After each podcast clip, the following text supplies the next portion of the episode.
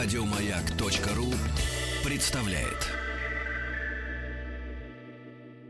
Новости туризма прямо сейчас.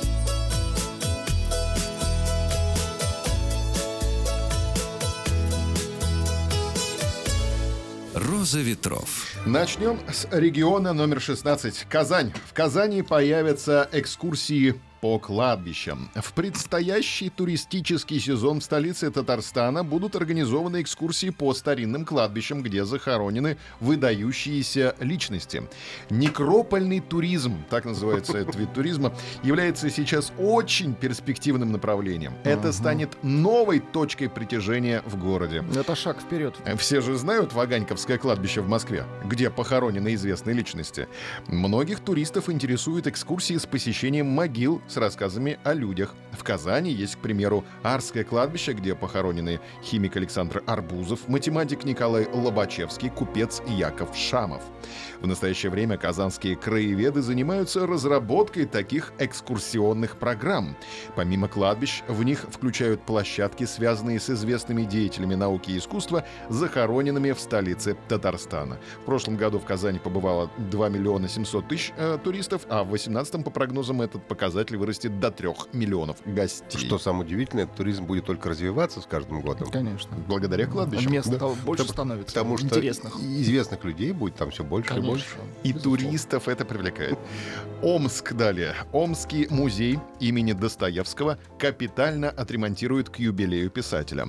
В Омском литературном музее будет обновлена экспозиция и состоится капитальный ремонт исторического здания. Музей расположен в здании дома коменданта Омской крепости 1799 года постройки, где Федор Михайлович часто бывал, находясь в Омской ссылке. В прошлом году была отремонтирована кровля здания. В этом году, в котором музей отмечает 35-летие, будет осуществлено обследование фундамента и стен, проведена экспертиза, составлен проект ремонта, запланировано на, 12, на 19 год. Значимость памяти Федора Михайловича Достоевского для Омска будет поддержана проектом по установке специальных знаков в городе, в том числе в том месте, где находился Острог. Кроме того, музей создаст собственный фирменный стиль. Литературный музей имени Федора Михайловича Достоевского будет капитально отремонтирован к 200-летию со дня рождения писателя, которое в России будет отмечаться в 2021 году. Вчера мы сообщали о том, что Нижний Новгород готовится к 150-летию Горького. Вот как раз в марте будет. И видите, Омск подключился. РЖД планирует отказаться от бумажных билетов до конца года.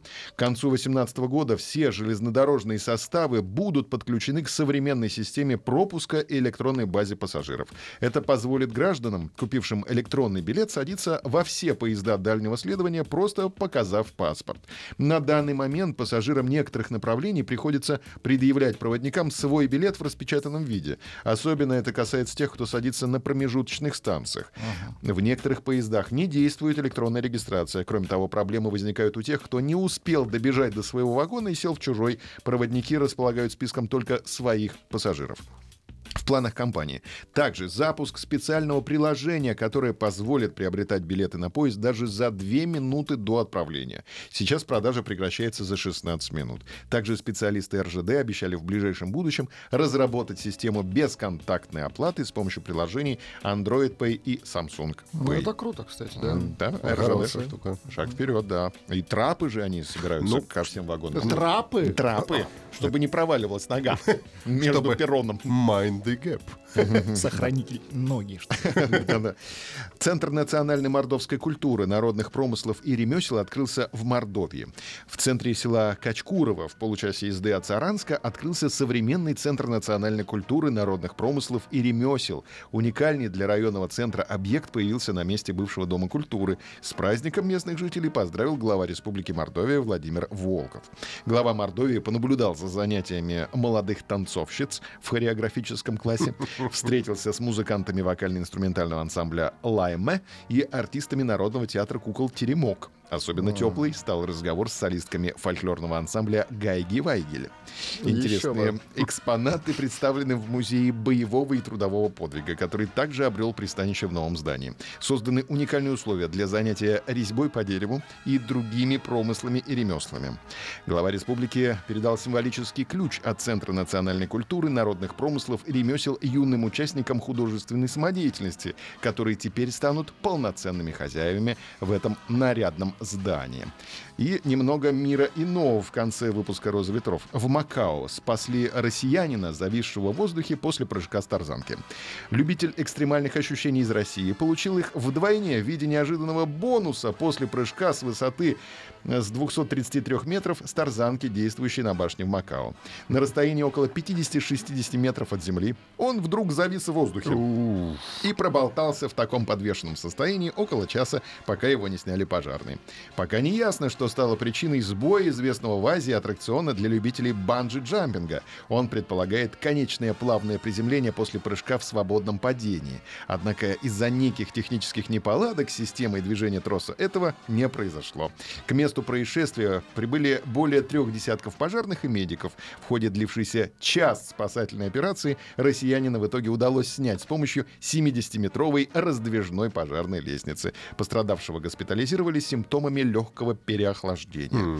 Тарзанка в Макао была открыта в 2005 году и занесена в Книгу рекордов Гиннесса как самый высокий подобный коммерческий аттракцион в мире. А в 2013 году мы с Вадимом Тихомировым э, ходили э, внутри этой башни и наблюдали, как наши соотечественники выходили и прогуливались по небу. Это такой тоже есть услуга прогулка по небу. Я, кстати, вспоминаю, в Сочи а, прыгал с тарзанки, там а, 207 метров, прямо шикарная. Но там ты не опускаешься, там ты прыгаешь, ты болтаешься пару минут туда-сюда, а потом а, ты отцепляешься, и тебя аккуратненько наверх поднимают. так, Поднимают, ты да. А тут, наоборот, спускают обратно. Вот. И как-то все было хорошо. И такой прям Да, ну вот был. россияне не повезло. Ну, надеемся, что вернется на родину целым и здоровым. Это все новости туризма на сегодня. Еще больше подкастов на радиомаяк.ру.